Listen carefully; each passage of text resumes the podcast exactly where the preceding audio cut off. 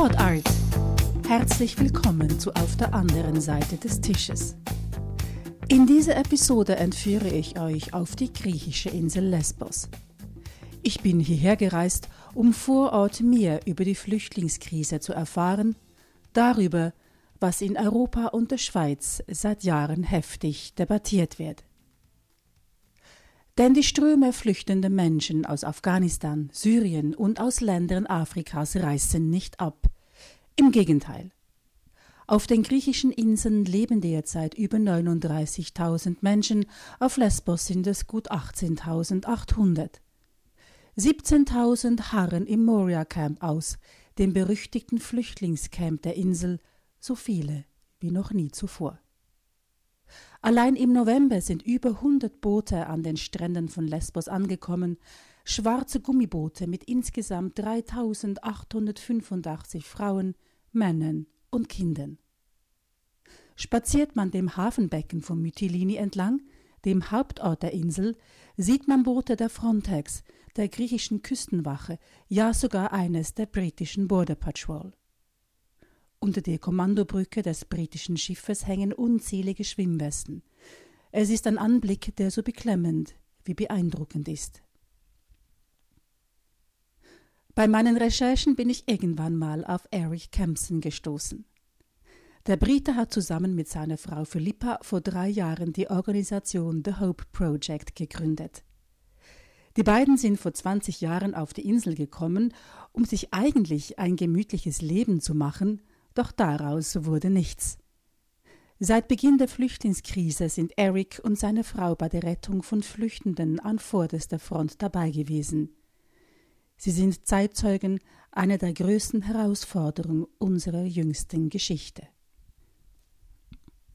Die Räume des Hope Projects befinden sich an einer Anhöhe außerhalb des Stadtzentrums in ehemaligen Lagerhallen. Eine dieser Hallen wurde in ein Warenlager umgewandelt.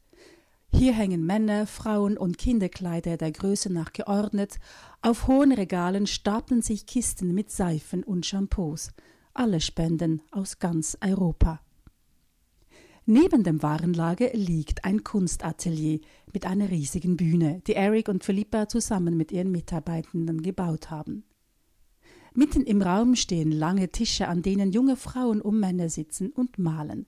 An den Wänden hängen unzählige Gemälde, die Szenen aus dem Leben und vor allem aus der Flucht der Künstlerinnen und Künstler zeigen.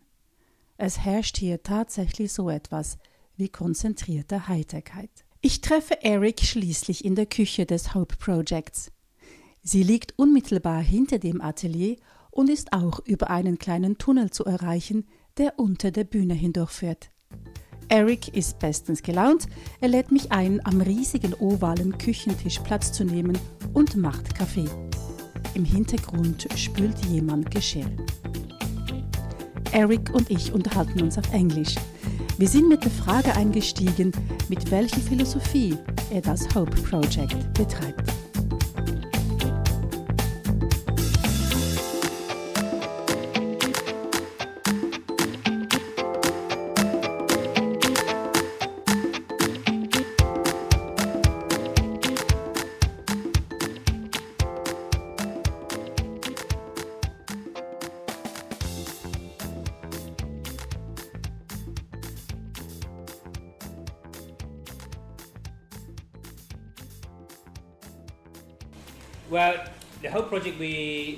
Took over a hotel back in 2016 and it was called the Elpis. Mm-hmm. The Elpis is the goddess of hope. The Elpis. The Elpis. Mhm. So that's in English, it's the goddess of hope. So that's how the Hope Project came about. And basically, we like to empower people, we give respect to people, uh, and we do our best, and mostly clothes, hygiene, things like this. So we have one warehouse just for clothing and hygiene. We're very particular about everyone should have eye hygiene. Everyone should have Mhm. soap, shampoo, towels. Um, so I've seen that are loads of clothes and of soaps you have. I mean, Yes. how, how, I mean, what's the number of all those cartons, those packages Uh, we, we look after about 150 to 200 people a day.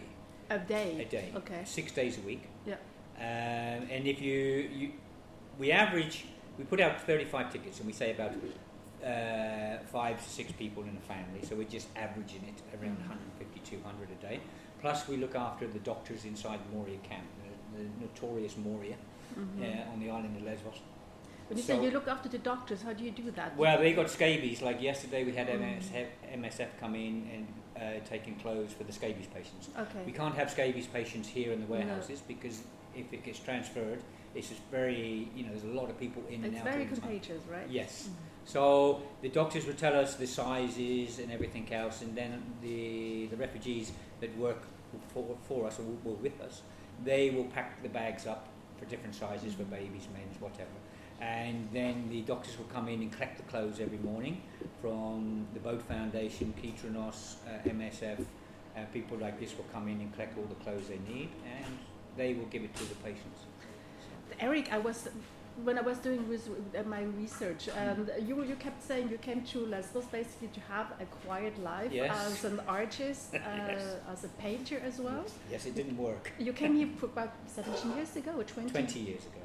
To have a nice and quiet life. Yes, to have a quiet And life. indulge in your work as an artist, but it didn't turn out to be that quiet. No, no. When in did that 2000. I mean, we've always had refugees yes. on the island, but uh, at the end of 2014, right on the beaches in front of my house, we started seeing a difference. Normally, the refugees coming would be young men in rowing boats. They would row Right. May I in- interrupt here? You said, I mean, I've heard a lot, lot of people saying that Lesbos has a tradition of accepting refugees. Yes. Also, locals used to be refugees in Yes. former times. Wh- Whom did you receive before 2014? Where did those young men in rowing boats come from? Oh, it all depends on, on the time. I mean, when, in, during the Iraq War, we had a lot coming. Sure. It all depends where the wars are at the time and people running, fleeing for their lives. Then we get an influx uh, come in. Um, it was 2000, I think in 2012 we had quite a lot come in. Mhm. From Iraq. Yeah, um, different places. They would come from different places. But at the end of 2014, because of the Syrian war, we started seeing Yeah. Women and children coming. We started seeing women and children coming um, on the boats, and then the boats started having engines. Mhm. Before they would row across, you know, they, they would paddle across. So the boat's starting to have engines. What did that show you? But the boats got bigger, and with engines, that means instead of Bigger sort of- business. well, not just bigger business, but with the, when they were rowing across, the boats were about 12 people, 10 Mhm. people. When they put engines on the rubber dinghies, they were filling the boats with 50, 60 sometimes. Our biggest boat is 87 people, um, the rubber dinghies. Yeah. So this is what we noticed.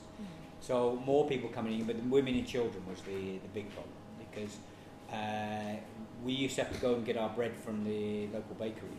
And we lived outside the town, four kilometres outside. Um, so we used to have to go past the beach. You know, right at the bottom of my drive was a beach. Mhm. So, and we'd see the suffering, you know, the women, the children, freezing cold, some of them with hypothermia, some of them with bullet wounds and chlorine burns from the uh, Syrian war. And you just can't leave people like that, Mhm. you just have to get involved.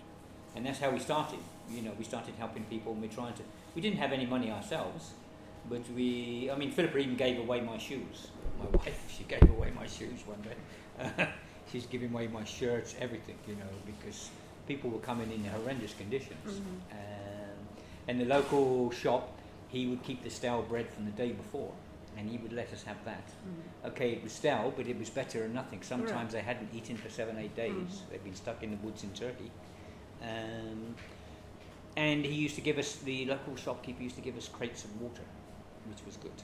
You know, uh, That's how you started. that's how we started. Yeah. And that was me, my wife, and my daughter. Mhm. And then we, you got the farmers coming to pinch the engines because they could sell the engines. Um, and it was getting a little bit out of control because they, at the first of all, you know, they wouldn't help. They just want the engine.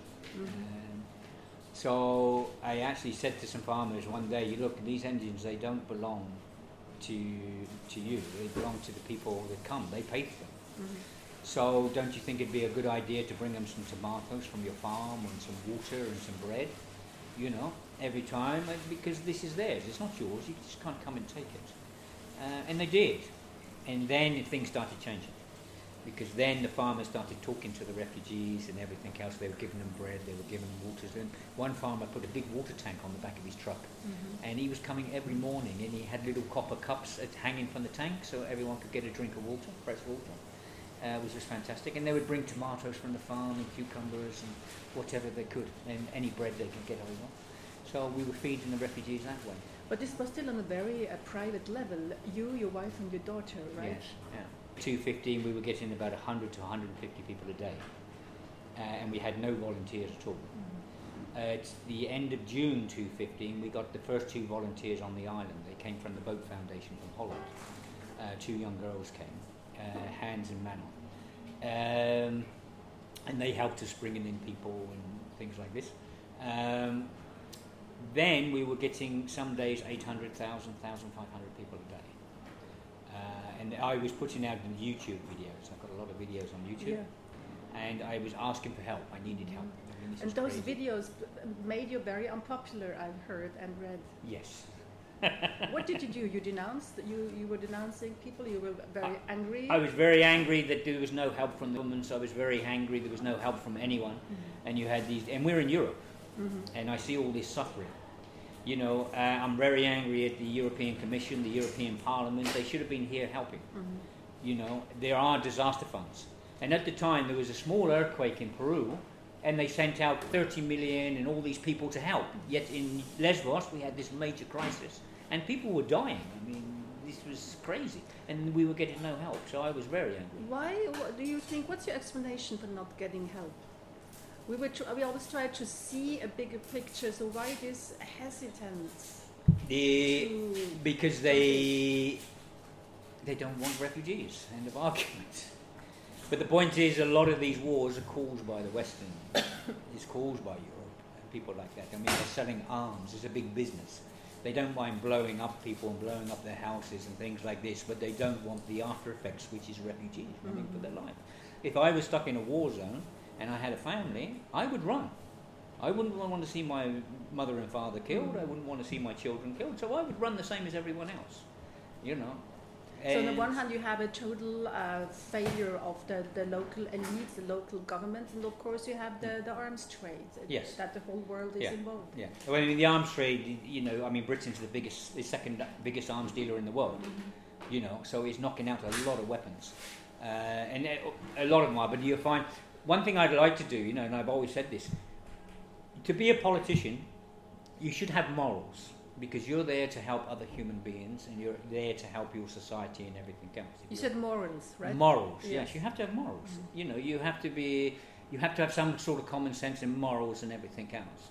Um, so, I think I would like to see, or anyone that wants to be a politician, to stop all the corruption and everything else amongst these politicians, because people are doing it now to fill their bank accounts. Mhm. This is nothing about morals. There's nothing about you know our people or anything else. This is purely financial, so they can make money. I think any politicians anywhere in the world, you know, especially in Europe, they should open their bank accounts so the public can see them Mhm. and see where they have their investments. See if they have their investments in arms, in bombs, and everything else. Because these people, they have their investments in this, and they want war. Yeah, this is a way to stop it. If we say, okay, let's have a look and see where you put your money. Yeah. But of course, there's also the question. I mean, refugees Hmm. are not only refugees; they are human beings They are with human beings, skills, yes. and Yes. they can do things. Yes. Yes. Well, I they mean, can I. add to the community. They can add to They can the add, yeah, economy. yeah. I mean, we've always we've seen it all. I mean, I've seen lawyers, doctors, politicians. They've all come through on these rubber boats. They've come through with Armani suits on, Prada handbags.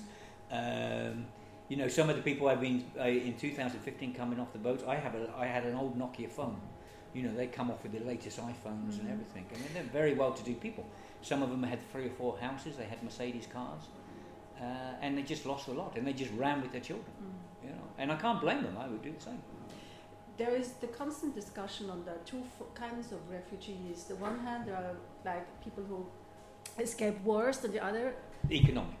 economic refugees. yes. yes. We do have economic Are you refugees. doing this separation as well in your head? Yeah, we do have economic refugees. I mean, this is a this is a different situation. But the economic refugees, unlike some politicians, And they come with the rubber boats they come well. in. They come. They're mixed together. Mm. They mix with the war refugees. Um, but unlike a lot of politicians are stating uh, that it's 99% economic refugees. This is the biggest load of rubbish I've heard. Mm-hmm. If you look at the UN figures and everything else, it's about 85% war refugees. Yeah? And these people have rights. When they come into Europe, we should help them. You know, they're running from wars, they're looking at saving their families and everything else, and we should, as a human beings, we should be helping. You know, uh, and ethically, we should be helping them. We do have economic refugees coming in, but this is a different situation. This is a situation we need to look at. Is this 15% or 10% of these these economic refugees? There should be a think tank, a proper think tank of human beings within Europe uh, without anyone that has anything to gain. No politicians in the think tank. No one that, and no NGOs, no aid agencies in the think tank.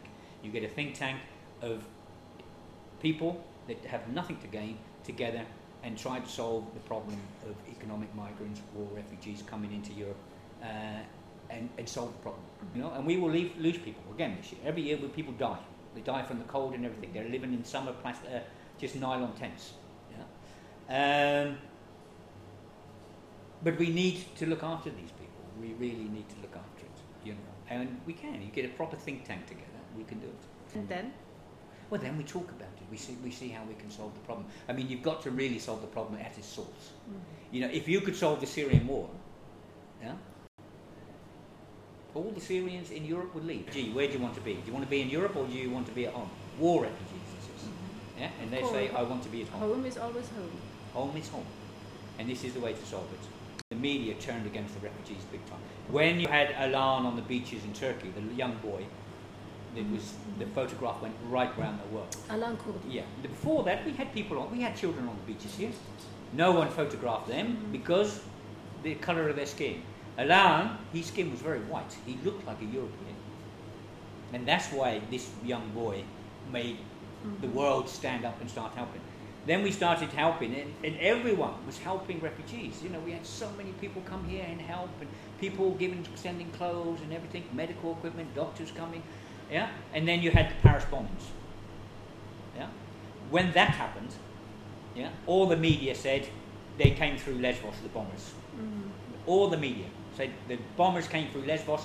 These uh, NGOs and these volunteers, they're bringing in You're talking terrorists. about the Bataclan bombings, 2015, Yes, right? yeah. Mm. So they said it came here through Lesbos. Which might be true. No, it, it wasn't true because it was homegrown. Okay. It was people that was brought up in France. Mm. Yeah, and that when that came out, you didn't see the press say, "Oh, they didn't come through Lesbos; it's homegrown." They didn't say nothing. So a lot of the volunteers here that came with big hearts helping people, even my wife, they lost their families because the press was saying these people are bringing in terrorists. They lost the families in how far? because the families thought they were, we were bringing in terrorists. Yeah, but basically we were helping people. So what does it mean, lost the families? The families turned away?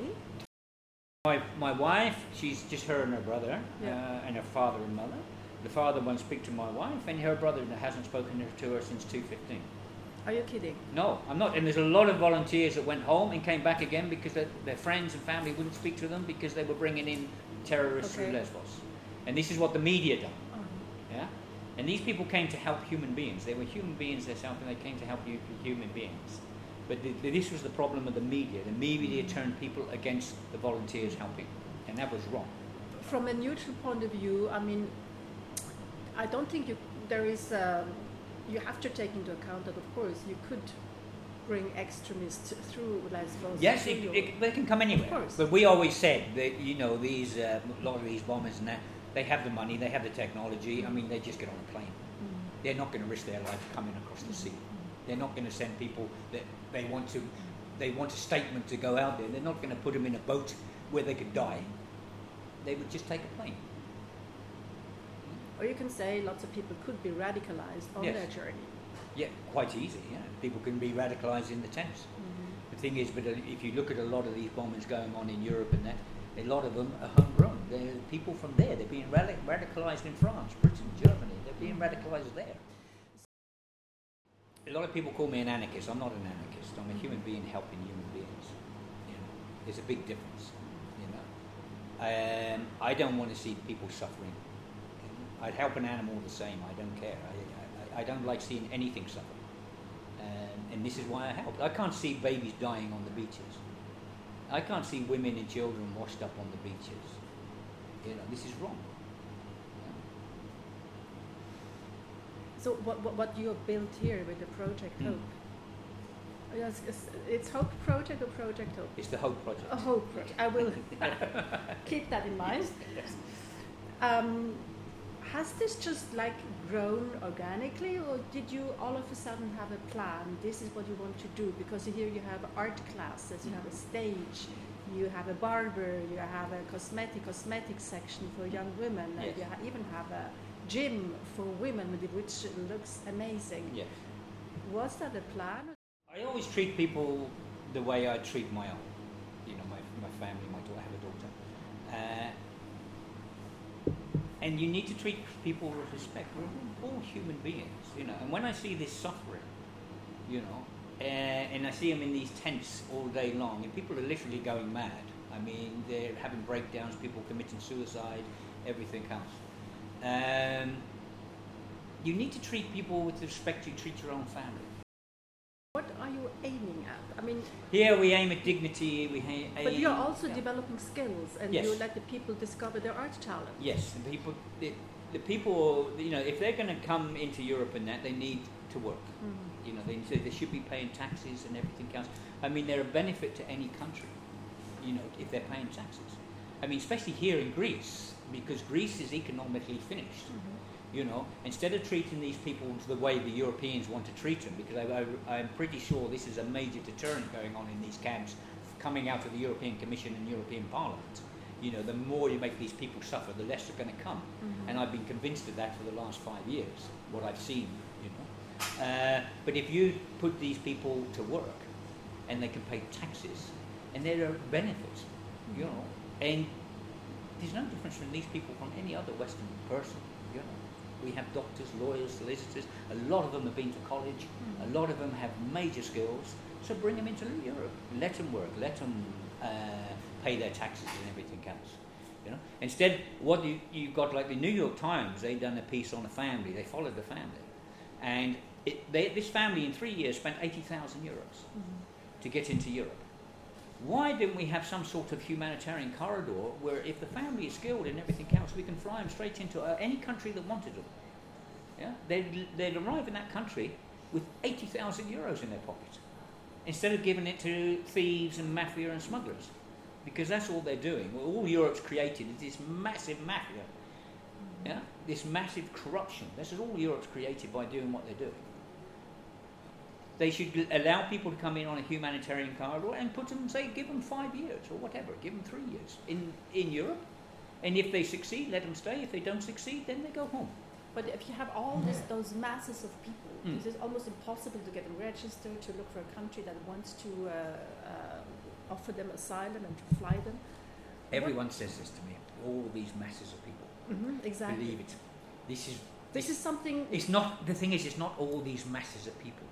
Because in two, in, in the 80s, in the Kosovo, the Yugoslavia war, yeah, two and a half million refugees came into Europe, and it was okay. When I said in 2015 I wanted the whole European Parliament on these beaches, Mhm. and that would change them instead of sitting in offices making laws which they Mhm. don't know nothing about.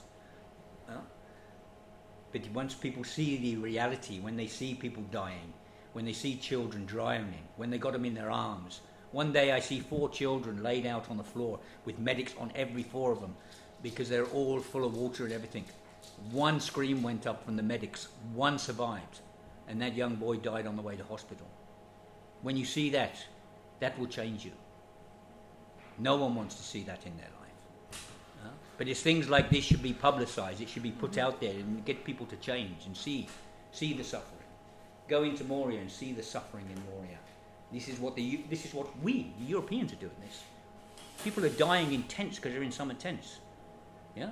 In 1943, people were in wooden huts with a fire.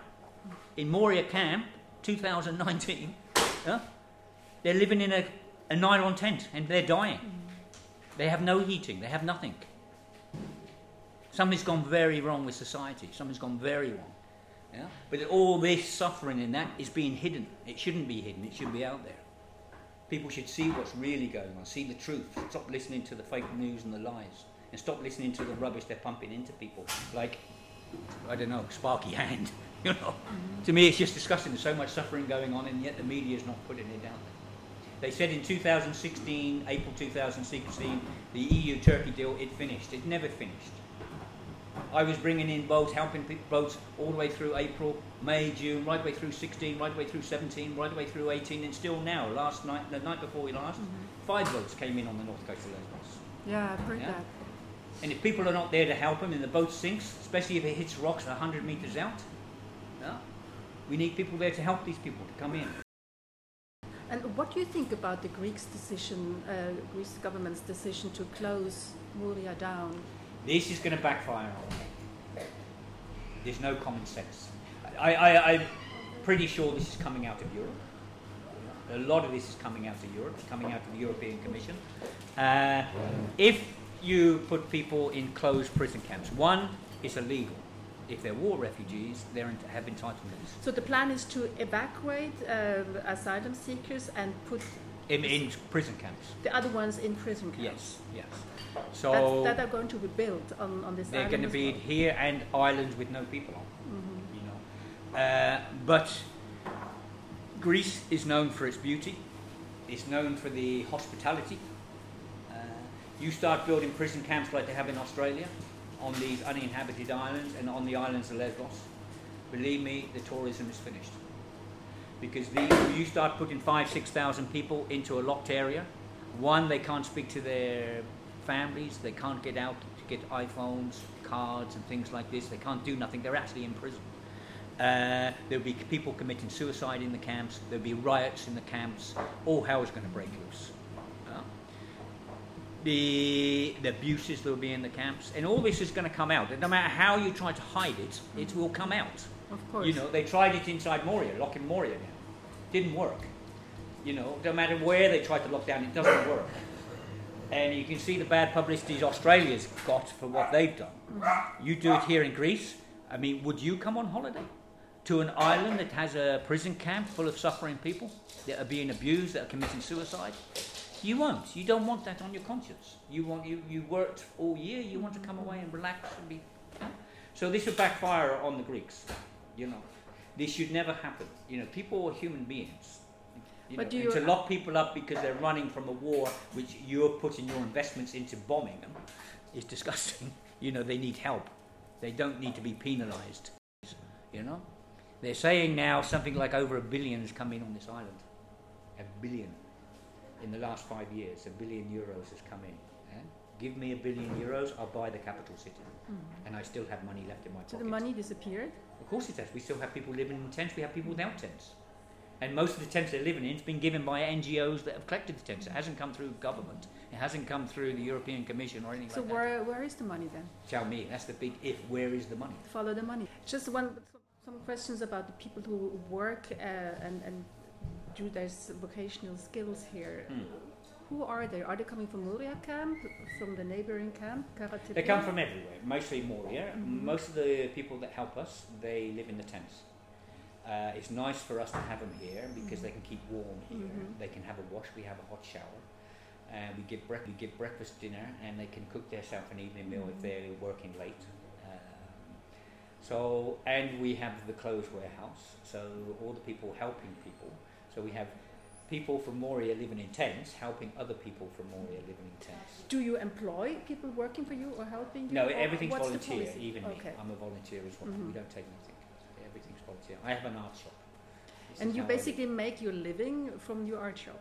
Yes, it's very difficult at the moment, believe me, because I Mhm. had to move house and everything else. Uh, this winter, I have to knuckle down and get a lot of art made. Yes. Mhm. So, yeah. And do you people who come here and are interested in volunteering for you are they kind of introduced into into your um, uh, philosophy, into how it works, and how do you do that? Do you that just start working? We, we, we say that everyone should speak English Mhm. because we all need to communicate. I mean, yes. we're a massive, we say, we say we're a massive family. Mhm.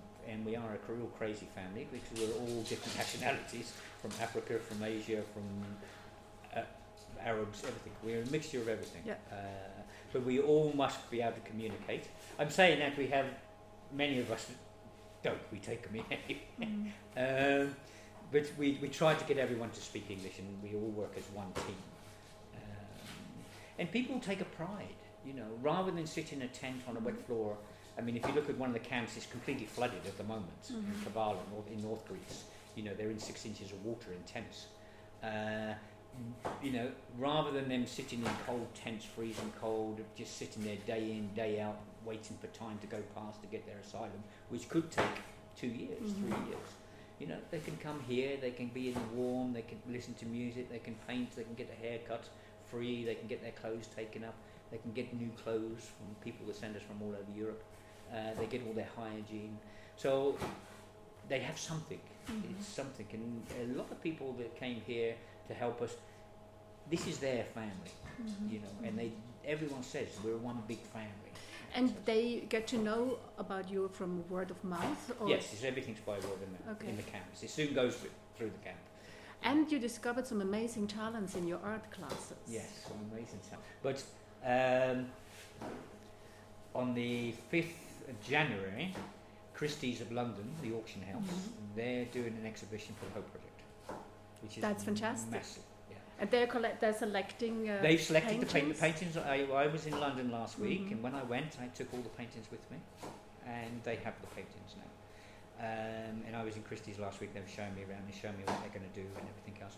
Um, they're going to auction 12 paintings Mhm. with no commission for themselves, and all the money will come back into the art centre and to Mhm. the project Mhm. to buy more paints and everything else from the 12 paintings. The 12 paintings were all donated by the refugees Mhm. and they all know that they're going to Christie's to be auctioned to help the Hope Project. Which is a big Which honor. Big art. yes. Uh, What is your uh, philosophy here? Just let people paint whatever they want to do. They have instructions. Or they No, no. instructions? I, I encourage everyone to use their own bits. Uh, we have people coming in that never painted in their life before, and I can see they have a talent, Mhm. or if they're painting on cloth or doing something different, and we promote them to be a teacher. And if you come in the art of a night, not just the teachers all sitting around discussing things, so all the new arrivals coming in discussing things, how they would do their art, and what they do, what's the best way to do it. so basically, we're like one big school, everyone teaching everyone. so I don't really get involved too much. Uh, You know, I'm a real, I'm a, a realist, so it's very rare I get involved. I mean, if I see something that's wrong, I'll sit with them and discuss it. Maybe we do it this way. But we always teach people how to mix the paints, uh, the basics, absolute basics. Most of our artists, 96, 98%, have never even drawn before. The natural talent. It's a natural talent from inside, yeah, uh, from inside them. And some of them are just incredible. Even Christie said it's unbelievable. Some of the artwork is next to know, beautiful.